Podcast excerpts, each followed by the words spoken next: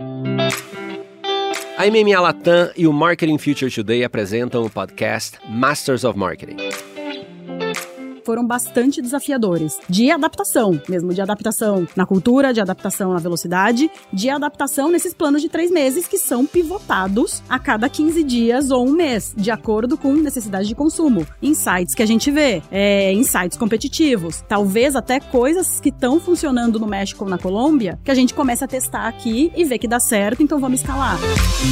Olá pessoal, bem-vindos a mais um episódio do Masters of Marketing. A gente tá dando muita risada aqui, porque teremos uma apresentação. A nossa CMO de hoje vai fazer uma apresentação aqui de karaokê, né, Fabiano? Vai ser a primeira vez no Masters of Marketing que a gente tem uma CMO craque de karaokê que vai cantar. Então, vamos deixá-la se apresentar e cantar. Se apresenta cantando, viu? E vamos deixar vocês, caros ouvintes, descobrirem de quem é essa voz. Pablo, qual é a música? Maestro Zezinho, duas notas. tum, tum. Era, agora era a hora que você cantava. Nos bastidores todo mundo canta, né? Calma, tem que me soltar ainda. Patrícia Prati, CMO do Rap, bem-vinda ao Masters of Marketing. Muito obrigada por me receberem. Super feliz de por fim Pacete nosso café, café ter saído. E ele vai sair com todos os, né, junto com todos os ouvintes aqui do Masters of Marketing. Muito obrigada por me receberem. Essa Você foi, e Fabi. Essa foi a abertura mais difícil de fazer, Fabi. essa, por enquanto foi. Por enquanto foi, mas eu tô esperando ela cantar, porque. Era o combinado, né? É, a gente começa todos os nossos episódios, Paty, com, com alguma coisa para quebrar o gelo, né? Pode ser esporte, pode ser é, a pessoa que gosta de ler, gosta de jogar e tal. E eu fiquei sabendo que você adora karaokê. Conta isso pra gente aí. O que, que você gosta de cantar no karaokê? É verdade. Adoro karaokê. É claro que sempre tenho evidências, né? O hino nacional brasileiro, extraoficial. Mas a minha persona incorporada em um karaokê é a Shakira. Aí honrando, né, as raízes colombianas do rap. Então, mas isso vem, isso precede o rap. Então, bate a Shakira ali, é performance com voz, voz e. Eu tenho certeza que ela trouxe isso pra entrevista de emprego. Faremos, faremos uma reunião de board um dia desses e traremos Patrícia para cantar Shakira. E aí vai terminar no, no karaokê, obviamente. Exatamente, óbvio, né? Vai ser, vai ser uma reunião de board de karaokê, né? Vou ficar ofendida se não me convidarem. É, isso aí. Mas enfim, no, nos bastidores ela deu uma palhinha aqui, canta, canta bem. Acho que deu, deu pra perceber uma afinação ali. É, bom, Paty, obrigado por estar aqui. Paty já participou de eventos nossos, a gente acompanha a Paty desde é, um ano e três meses, um ano e quatro meses, um, um ano e, e, alguns meses, né, de que você assumiu essa, essa cadeira vindo de uma, de uma fintech ali, de um, de um, de um do sistema financeiro. É, e aí, né? O que que tá rolando? Acho que quando a gente fala de rap, não dá para dizer uma transformação nesse período, porque aí a gente já tá falando de várias transformações que cabem nesse um ano. É, como tem sido? Como foi assumir essa posição e quais foram os desafios aí? Quais foram essas transformações? Pacete, como eu já tava dizendo aqui extraoficialmente para vocês, a gente é um varejo. Então o Rap é um aplicativo de varejo, só que não é um varejo tradicional, é um varejo last mile. Então é um varejo focado em entrega em 10 minutos, entrega, né, conveniência em até uma hora. E tudo gira em torno dessa velocidade que, que a gente que a gente entrega para o consumidor essa proposta de valor. E o último ano foi super desafiador por todos os momentos que a gente vinha passando do boom pós-pandemia, posicionamento de mercado, é, mudanças estratégicas na empresa globalmente. Então, até brinco com a equipe que no RAP, cada trimestre te desafia a ter skills completamente diferentes. Então, no primeiro trimestre, quando eu cheguei, meu primeiro grande desafio era reestruturar a área de marketing e growth,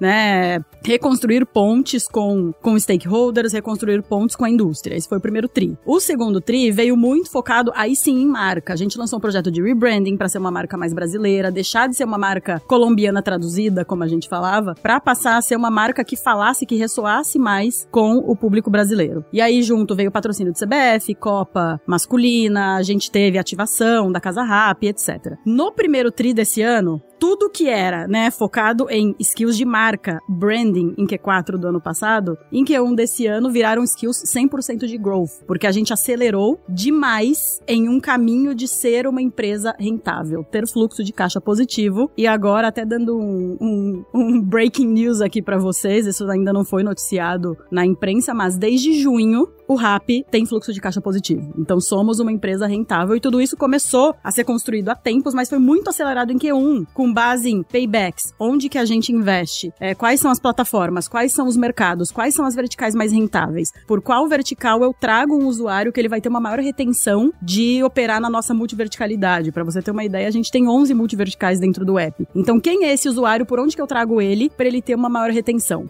Isso foi Q3 e Q1 desse ano. Passou para Q2, é, veio a aquisição da Box Delivery. Box Delivery, um grande operador de logística B2B. Então, para vocês terem uma ideia, hoje a Box ela tem o mesmo tamanho do Rap no Brasil. Então, foi uma aquisição que de cara já um mais um dois. A gente já duplicou o tamanho de mercado por causa da, do tamanho da, da abrangência logística da empresa. É, então, agora, desde Q2 e agora já acelerando, a gente tá nesse momento de fusão, né? Fusão com a Box, nova liderança, novo presidente no Brasil. Como que a gente utiliza essa frota da Box para aumentar a nossa expansão, sair da dependência de eixo Rio-São Paulo para aumentar a nossa capilaridade, falando de Nordeste, de interior de São Paulo, região Sul. Então a gente tá nesse momento agora de como que a gente faz esse um mais um, que já é dois, virar 10. Não é virar três, é virar 10, porque, de novo, a gente tá em uma empresa que tem um grande porte, mas ainda tem muito um espírito de startup, de como que a gente potencializa isso para de fato utilizar o máximo dessa, dessa aquisição. Ou seja, nesse um ano você já viveu vários períodos, eu achei interessante e bem desafiador, né? É, skills por trimestre, olha isso, Fabiano, que loucura. Ah, mas aí eu tenho uma pergunta aqui, e desde que a gente conversa sobre rap aqui, e também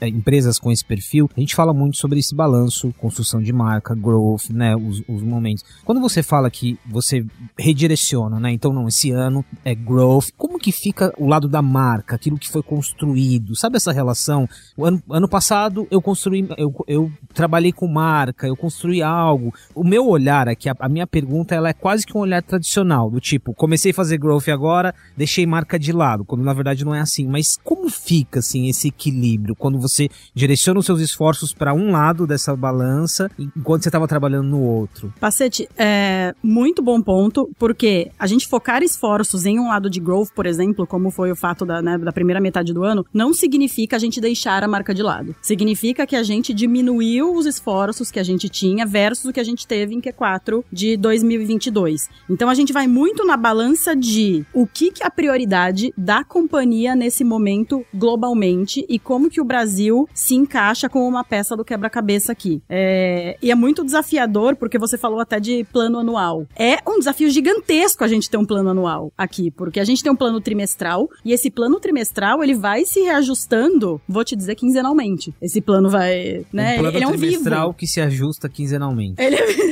Exatamente. A gente tem, por exemplo, nossos OKRs. Quais são nossos OKRs a cada três meses? E com base nos resultados, prioridades aí, e também né, experiências de mercado, por- porque imagina, você tá falando de last mile. Então, tem comportamento de consumo que hoje a gente não sabe o que, que vai mudar nesse comportamento de consumo. Hoje a gente não sabe qual vai ser a necessidade de um consumidor, por exemplo, daqui a três anos. Então a gente tem utilizado. Até, até três anos, desculpa, daqui a três meses. Então a gente tem uma escuta muito ativa de consumidores, de base de prospects, né? Consumidores potenciais, pra gente entender o que, que a gente vai mudar, seja na nossa comunicação, seja na nossa estratégia de growth. Então é muito ativo, é muito, como eu diria, dinâmico. É um ambiente super dinâmico. Então, ao passo que a cada trimestre, com base nos OKRs, a gente vai calibrando qual vai ser o nosso foco, a outra área segue ativa, porém com, né, com um menor índice de esforço por causa desse objetivo maior. Uma coisa muito interessante é a Patrícia ela começou a contar a história, né, já montando um plano.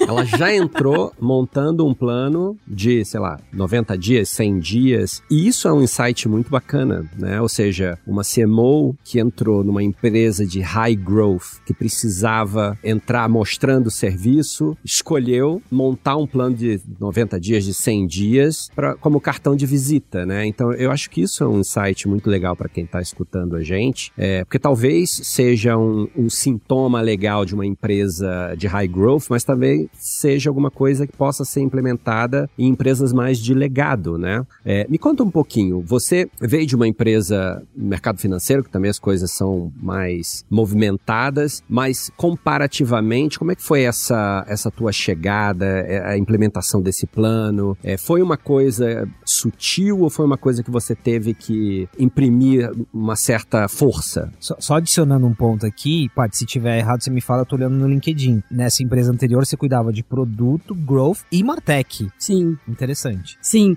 Foi, foi uma mudança drástica, eu diria, de passar de uma empresa do setor financeiro, com um apelo mais tradicional, com um escopo mais focado em estratégia de produto, estratégia de comunicação, posicionamento de produto, growth e Martech, para vir para um escopo muito maior em uma empresa de hypergrowth, last mile, com um escopo muito maior. Então, hoje, por exemplo, eu tenho branding, patrocínios, ativações, ações de co-branding, mídia de aquisição e Prime, que é o nosso nosso programa de, de benefícios, que eu vou falar mais sobre ativação local de Prime. Então, foi uma mudança que demandou muita adaptação. Muita adaptação, de, de, né, minha mesmo, de me adaptar, um, ao ambiente, a velocidade com que as decisões são tomadas, a quantidade de dados que você tem disponíveis e a maior dificuldade aqui, porque eu sempre falo que dados têm os dois lados. Você pode ter, nossa, que maravilha, eu tenho muitos dados, mas quais são os insights que você está tirando disso? É muito fácil você se perder. Então, a velocidade, a quantidade de dados, informações de consumidores, o comportamento deles dentro do aplicativo, como você tira insights disso. Teve o desafio de remanejamento de time, remanejamento de equipe, que foi o que eu falei no meu primeiro trimestre. O principal foco foi reestruturar a área de, de marketing, reestruturar, né, marketing e growth, reestruturar essas,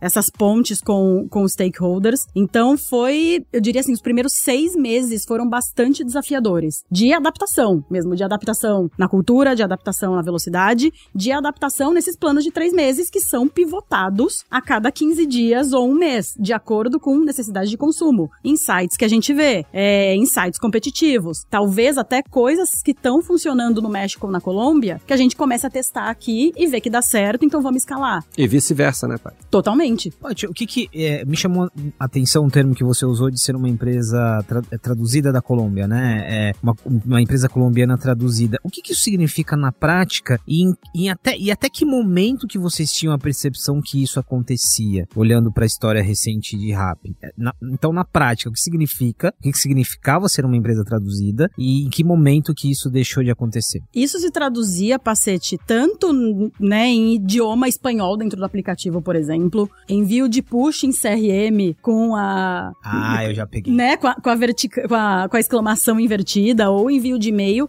Então, tanto no uso incorreto do idioma, quanto, por exemplo, no próprio key visual, os próprios visuais das comunicações, porque, por exemplo, na Colômbia e no México, o rap tem um posicionamento muito, não sei, pastel, eu diria, não precisa ser tão agressivo, não precisa ser uma marca tão witty, eu diria, tão esperta, ligada à cultura pop, porque já é uma marca que é majoritariamente líder de categoria. E aqui no Brasil nosso posicionamento é diferente. Então aqui a gente entrou em uma conversa global de rap de que a situação que a gente tem no Brasil é muito diferente da situação que a gente tem na Colômbia, no México e até na Argentina. Então a gente precisa ter um comportamento diferente. A maneira com que a gente se comunica, as plataformas onde a gente está, é, qual é o nosso tom de voz, qual é a nossa personalidade como marca. E a partir disso a gente se descolou porque o cenário no Brasil é muito diferente do cenário que a gente tem nos outros mercados. Então a gente precisa ser mais vivo, a gente precisa estar tá muito ligado no que está acontecendo na cultura pop para entrar em conversa. A gente precisa ter, sabe aquela pimentinha? Ter aquele aquele quê de provocação que é muito diferente do lugar confortável onde a marca tá nos outros países. Por isso a gente precisou se descolar do tom pastel, de ser uma marca que é até mais formal, do, né, dos erros de dos erros de idioma no aplicativo e na comunicação, porque um ponto que a gente bateu muito no início foi a gente não pode ser uma marca que fala prezados no e-mail e e aí galera no Twitter. Como que a gente traz também essa unidade para de fato se, se se comunicar com o consumidor brasileiro e se destacar, se destacar de um ambiente que é altamente competitivo e que a gente tem um cenário completamente diferente dos outros mercados de América Hispânica. Paty, nesse momento, eu vou, eu vou datar aqui, a gente está no segundo semestre de 2023. Vivemos várias fases, né? Quando eu, olhando agora pro ecossistema, eu não vou, eu não vou categorizar como uma indústria porque é, ela é muito, ela em, em, partes ela é segmentada, em partes ela não é. Mas eu tô falando dessa, de toda essa parte dos apps que concentram várias verticais, né? É muito nervoso, é, é, é um ecossistema que muitas movimentações, é, empresas que chegaram, foram embora, mudaram a estratégia, outras que se ancoraram. Enfim, a gente viveu fase. A gente viveu fase ali da pandemia, um boom. Depois da pandemia, um desafio de man manter ali. A gente teve uma alta na curva de adesão, manter o, o consumidor, as pessoas que passaram a ter esse hábito. Nesse momento agora, quando a gente tá falando, acho que você deu uns spoilers aí, né? Categorias, consumo, qual que é a, qual que é o centro nervoso desse ecossistema? O que, que tá acontecendo da porta para fora que, que, que, faz vocês se movimentarem dessa forma que você narrou aqui pra gente? Pacete, agora a gente tá num momento de reformar a casa. Então, até aproveitando a aquisição da Box Delivery, nova liderança no Brasil, não adianta a gente, né, até fazendo um paralelo que eu sempre falo pro time em fóruns inter internos, eu falei, não adianta você convidar alguém para sua casa enquanto sua casa tá em reforma. Você não convida as pessoas para sua casa com a sua casa em reforma. Você quer ter sua casa bonita, decorada, cheirosa. É esse o processo que a gente está fazendo agora, centrado em atenção ao cliente, experiência do cliente e eficiência de operação. Então, basicamente, pilar número um, que é o foco da companhia de agora até o final do ano. Um, não adianta eu trazer cliente a qualquer custo, mesmo que esteja dentro do meu CAC Go. Não adianta eu trazer, sendo que esse, que esse usuário vai chegar no aplicativo, vai ter uma experiência ruim e vai dar churn. Esse é o pior cenário possível. Eu tenho que trazer e eu tenho que reter. O quê? Garantindo que eu tenho o melhor sortimento, garantindo que na região dele eu tenho entrega, garantindo que se ele tiver algum problema, o meu serviço ao cliente vai conseguir vai conseguir resolver da maneira mais, menos estressante possível. Então o ponto chave, eu diria que o cérebro agora de tudo que a gente está construindo com uma visão de longo prazo é melhoria de atenção ao cliente e operação. Esse é o ponto número um. Então, até dando um exemplo de como que isso está sendo vivido dentro da empresa, e essa é uma visão muito do Felipe, nosso novo CEO, porque ele construiu a Box Delivery em volta dos entregadores. Agora, a visão dele é construir o RAP em volta dos clientes, e não era uma visão que se tinha anteriormente. Então, para você ter uma ideia, agora a gente tem um grupo de 35 líderes, incluindo o Felipe, todos os diretores e mais membros de, de lideranças da empresa, onde a gente tem uma carteira de clientes que falam diretamente com a gente no WhatsApp. Então, eu tenho uma carteira de mil clientes que tem o meu WhatsApp e são os clientes mais recorrentes, né? Os high value users que navegam melhor na nossa multiver multiverticalidade, são assinantes Prime, Happy Prime, são clientes que me ativam diretamente falando: Patrícia, eu tive um problema no meu pedido, veio faltando tal item. Ou eu tive uma cobrança no meu cartão de crédito que não tá claro o que, que é. Então a gente tá criando essa proximidade de ter um canal direto, é, maior eficiência na nossa atenção ao cliente, não depender só de bots, por exemplo, dentro do aplicativo. E junto com isso, operação também.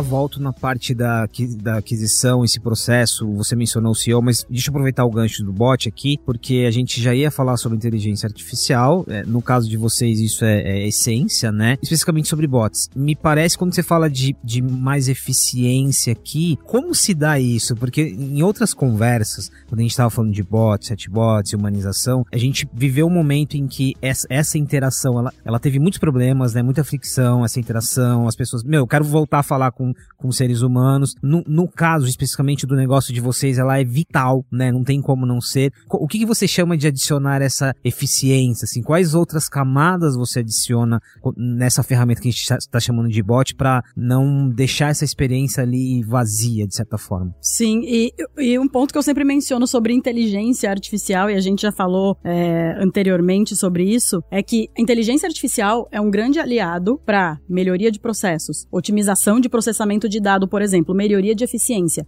Mas quando você está falando de uma pessoa que está em um momento de crise, e imagina você que é um momento de crise, que não é que ah, ela comprou um produto no supermercado, o produto veio estragado. Geralmente a pessoa está com fome. Ela pediu, né? Ela pediu, ela já pediu um almoço, pediu um jantar. Ou o pedido não chegou, ou o pedido não chegou como ela esperava. Isso aumenta o senso de urgência de você ter um atendimento humanizado. Então aqui a gente está olhando, por exemplo, o bot. O bot é a porta de entrada. A porta de entrada, o filtro pra eu já saber para onde eu direcionar. Mas eu tô falando diretamente de pessoas. Pessoas atendendo. O Fabiano é taurino. Você consegue imaginar Imagino. um taurino com problema na entrega? Você, você leu, você leu os meus pensamentos. Eu falei assim: e se o cara ou a moça forem taurinos, aí danou-se. É um senso de urgência muito maior, porque a pessoa tá com fome. Imagina se a pessoa tá com os filhos em casa, pediu hambúrguer e não chegou, chegou um hambúrguer faltando. Um hambúrguer que chegou faltando arruína aquele, aquele jantar de família, por exemplo. É, mas tem uma coisa muito, muito interessante que eu acho que é uma mudança é, cultural nossa, né? Porque a pessoa pode ser uma pessoa da nossa idade, pode ser uma pessoa mais nova, pode ser uma mãe, um pai, um avô, uma avó, né? E no final do dia, é, essa tua mirada em resolver o problema da pessoa, eu acho que no longo prazo, eu acho não, tenho certeza que no longo prazo, vai fazer com que a percepção da marca em si seja muito positiva, né? Então pode ser difícil no início, né? Mas sem sombra de dúvidas é uma coisa que lida com conveniência, né? Lida com a pessoa tá na casa dela e ela tá acostumada hoje em dia, né? Pensa só, não existia isso há 10 anos atrás, né? Ah, eu quero, é, eu quero comprar alguma coisa, você desce o elevador ou sai da porta da sua casa, anda até a farmácia, aí fala, oi, tudo bem, compra o um negócio e leva. Hoje você pode estar na sua casa e você fala, ah, eu quero comprar pomada XYZ.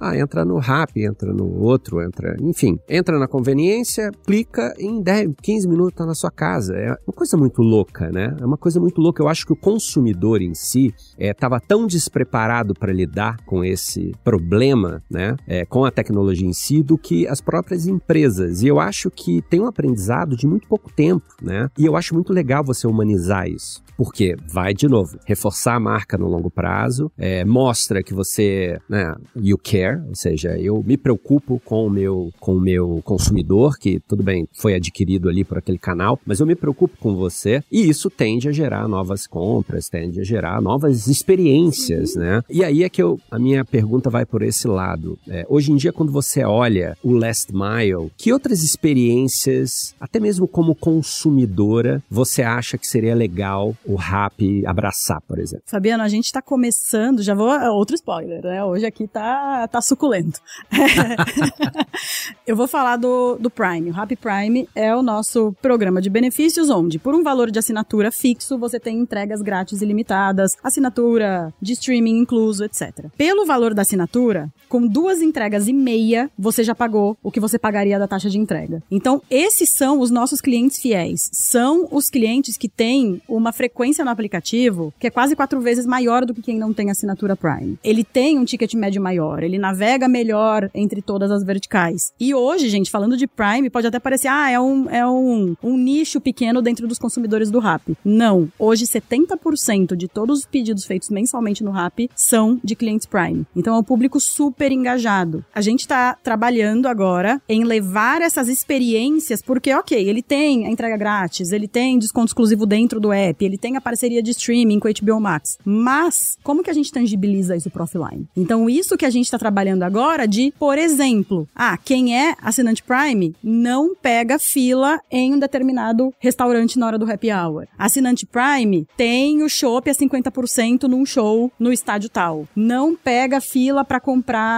bebida em uma festa. Tem uma fila. Você tá acrescentando um valor ao benefício. Totalmente, eu de tangibilizando. é. E essa tangibilização começou lá em novembro na Copa Masculina com a Casa Rap, que foi uma casa de experiência que a gente montou no Jardim Europa aqui em São Paulo, que era para assinantes Prime. Assinantes Prime irem, assistirem o jogo, beber, comer, tinha música antes e depois de jogo. Então essa foi a primeira experiência. Como que a gente começa a se conectar e tira do aplicativo essa proposta de valor que eu tenho? E cria esse senso de comunidade To- também. é, né? é- é totalmente. É o exemplo da Max. Por exemplo, quanta gente não tem um cartão da Max, paga anuidade caríssima, não usa o cartão, mas tem o cartão para ter esse senso de comunidade, comunidade de acesso à sala VIP no aeroporto. Então, é isso que a gente tá construindo com o Prime e logo mais vem o que a gente tá chamando de benefícios offline. A gente começar a tangibilizar isso e trazer mais pro dia a dia da pessoa, porque ela vai saber que se ela for em tal restaurante, ela não pega fila. Se ela for em tal show, ela vai ter 50% no ingresso, vai ter acesso à pista VIP, não vai pegar fila no bar. Então é esse tipo de coisa que a gente tá ampliando pra tangibilizar e trazer pro dia a dia a proposta de valor do Por programa. sinal, a Max, Visa, Mastercard, aumentem as suas salas nos aeroportos, por favor.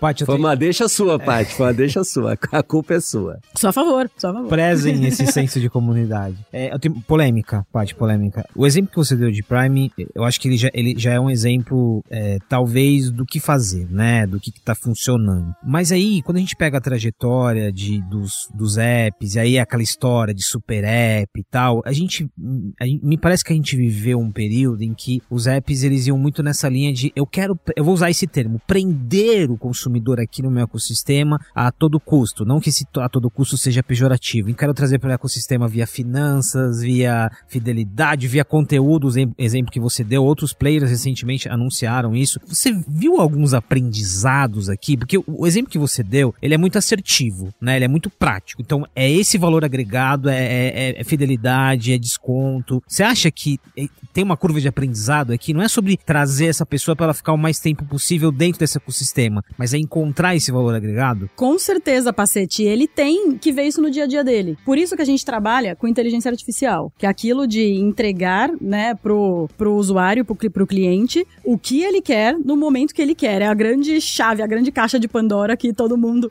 tá sempre atrás. Mas como que a gente trabalha isso? Porque antes de nada, tem que entregar valor. Então, independente da gente saber, ah, inteligência artificial é modinha, a gente vai entrar só pra falar que entrou? Não. O ponto de partida é, isso vai agregar valor para o cliente? Isso vai ajudar na retenção da minha base? Então, hora do café da manhã. Muito simples, exemplo, exemplo muito prático. Hora do café da manhã, você entra na vertical de restaurantes, tem lá café da manhã, padarias. E se você já teve um comportamento de consumo anterior, já vai aparecer de cara nos seus favoritos. Quais foram os restaurantes que você pediu naquela hora do dia? Ou se, por exemplo, toda quarta-feira à noite você tem o costume de pedir pizza. Você vai receber um push falando: Oi, e a pizza de quarta-feira? Então, e aqui é possível que, de acordo com o comportamento de consumo, que a gente entra cada vez mais para agregar valor, a gente não quer prender ninguém amarrado no aplicativo, né? A pessoa vai ficar se ela tiver um bom nível de serviço, um bom sortimento e receber o que, que ela tá, o que, que ela tá predisposta a pagar a receber em casa. Então, gente, perdi a linha de raciocínio. Esse é um ponto interessante quando você pensa né, na, na, na usabilidade do, do consumidor. Eu, por exemplo, taurino, né, gosto de comer. Toda vez que eu fico, sei lá, uma semana, duas semanas fora, quando eu volto é, e chego em Guarulhos, eu tenho vontade de comer pão francês. E o pão francês você pede, né, no aplicativo. Pô, nunca nenhum aplicativo virou pra mim, oi Fabiana, tudo bem? Seja bem-vindo e tal. E o cara tem todas essas informações, né? Ou seja, cara, tudo bem? Seja muito bem-vindo e tal. Quer pedir o seu pãozinho de queijo, seu pão francês? Clica aqui, one click buy, pum, e vai, entendeu? E uma coisa muito louca é que eu como usuário, Lá nos Estados Unidos, eu vejo isso acontecendo com diversos produtos, de uma forma bem ainda sutil, né? Vou dar um exemplo aqui, fazer um merchan. Eu tomo muito Super Coffee, né? Comprei o Super Coffee lá na Amazon. Eu não sei como, mas obviamente deve ser através da inteligência artificial, da- do estudo dos dados. Eles sabem exatamente quando faltam talvez duas, três doses do Super Coffee. Eles nunca me perguntaram quantas doses eu tomo, mas eles, eles entendem, entenderam isso. E eles colocam lá, ó, deve estar acabando aí seu Super Coffee, quer comprar? E aí você Incrível. clica e Meu, acabou. Tira da sua, tira da sua frente. Exato. É, um- Não, Exato. porque é, é esse, é, e- no final do dia, é esse o objetivo de um aplicativo de delivery, é esse o objetivo de um super app. Comodidade. É atender sua necessidade pontual. Então, assim, o grande objetivo, hoje eu falo, qual que é o grande objetivo do Rap? É ser um assistente pessoal. É um assistente pessoal pra eu terceirizar pros algoritmos tudo que eu não quero perder tempo fazendo. Eu não quero perder tempo na fila do mercado. Eu não quero ir na farmácia. Então, hoje, a gente tá cada vez mais precioso com o nosso tempo, né? Como que a gente usa, como a gente otimiza. Tudo que o aplicativo puder me ajudar, então se ele me lembrar que meu produto tá acabando, se ele souber que toda quarta-noite eu como pizza, já é um golaço. Ele tá antecipando a minha demanda. Então a gente já vem trabalhando com isso. Seja, por exemplo, entrega prioritária na hora do almoço. A gente tem a entrega prioritária e a gente tem a entrega para quem não tem pressa, com um desconto. Então tudo isso vem de insight de consumidor. É, né, desdobramentos de dados que a gente vem, vem vê dentro do aplicativo e a cada 15 dias a gente tem um rollout de uma nova versão do aplicativo. Sempre tem algum teste rolando. Nossa, a galera de tech aí trabalha muito. muito. E eu vou, te muito. falar, eu vou te falar um outro insight bacana. Eu sempre achei que a- o nosso last mile aqui no Brasil fosse muito melhor. Era muito melhor do que o Last Mile nos Estados Unidos, por exemplo, né? É, mas ultimamente eu percebi que eles começaram a correr atrás e eles estão fazendo uso é, dessas conveniências do Priority Delivery. Sim, DoorDash, né? Com Dash Pass. Exatamente, ah. entendeu? Sem mencionar aqui os players. E eu achei isso muito interessante, porque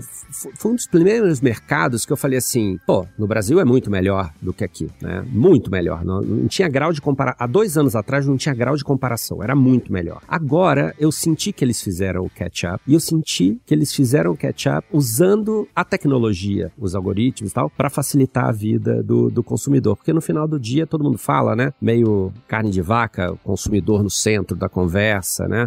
Mas a real é essa, né? Quem tem o dinheiro é a peça mais importante do tabuleiro, né? E como é que você encanta essa pessoa, cria a relação de longo prazo, traz ela para dentro dessa tua comunidade. É, eu acho isso é, de uma valia muito grande para a construção de uma marca é, que talvez fosse mais colombiana que brasileira, mas que entendeu que precisa é, se abrasileirar uhum. mais e talvez levar um pouco dos insights também aqui para o México, para a Argentina e vice-versa, né? Com certeza, isso acontece semanalmente e falando dessa retenção de clientes, né, como a diferença Brasil e Estados Unidos, hoje aqui para Brasil um grande trunfo nosso para retenção de clientes, para aquisição e para retenção principalmente é o Turbo. O Turbo é a nossa entrega em até 10 minutos. Como funciona a operação? São dark stores, são lojas próprias, 100% gerenciadas pela gente. O estoque, a operação, a entrega. E aqui no Turbo, a gente tem essa segmentação de acordo com bairros e de acordo com cidades, porque como o estoque é nosso, imagina assim, cada loja tem em média 1.200 SKUs. Em São Paulo, o item mais vendido é pão. Por causa disso, ah lá, Fabiano.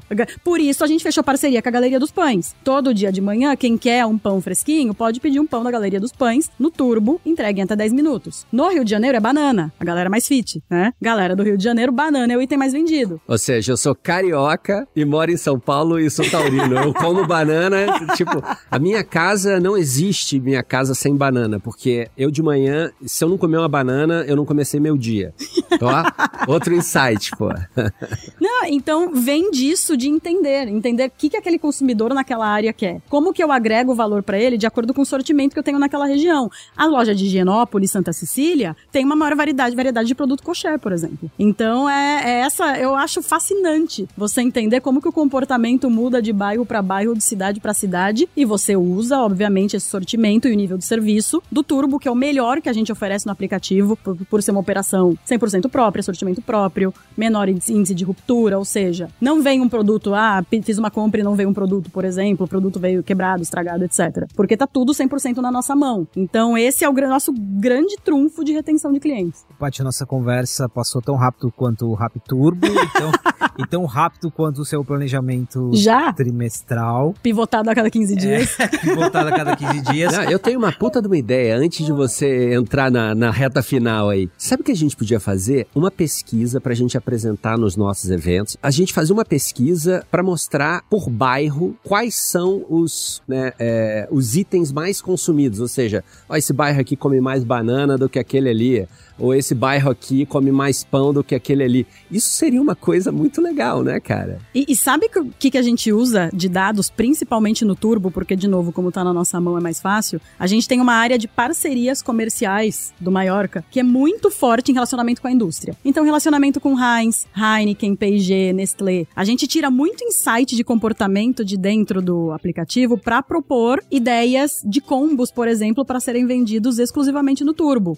Desses dados vieram correlações de assim, ah, quem compra Ben Jerry's, que é da Unilever, o que que leva junto? Leva Coca-Cola. Falamos com, as, falamos com as duas empresas, criamos um combo de Ben Jerry's com Coca-Cola. Explodiu de vender. Isso Meu, é, é, muito, dá, isso é, é dá uma, legal. dá uma apresentação muito legal. Muito, porque você muito tá legal. juntando, tipo, a, o lado da curiosidade, que traz uma leveza, o lado do, do, do, dado em si, das ferramentas, e o lado de parceria, como que você leva isso pra Sim. negócio. Bem legal. Tem vários. Tem Campari com Schweppes. Outra, outra ideia, porque a gente vem com insight para as duas empresas, olha, temos uma oportunidade aqui. E isso vira um produto dentro do Turbo. Muito, muito, muito bom. Bom, Paty, muito obrigado. Eu, Já? Vou, eu vou terminar com uma analogia para falar de inteligência artificial. Como usar e como não usar. Então, delegue a inteligência artificial a uma maneira de identificar quando o Fabiano quer pão e banana. Exato. Excelente. Não deixe a inteligência artificial cuidar do Fabiano taurino com fome quando deu problema lá no app. Não faça isso. Excelente, cravou. Faça Duas chato for- bot, não. Chato, Chato bot não dá. Duas formas de usar a inteligência artificial de forma assertiva. Gente, muito obrigado e a gente segue com Masters of Marketing. Muito bom essa, essa conversa, que não vai terminar num, numa, num karaokê, mas. Que é pena. isso. Muito obrigada por me receberem, por um papo tão bom. Passou voando, eu ficaria aqui mais uma hora. Obrigado, Paty. Valeu.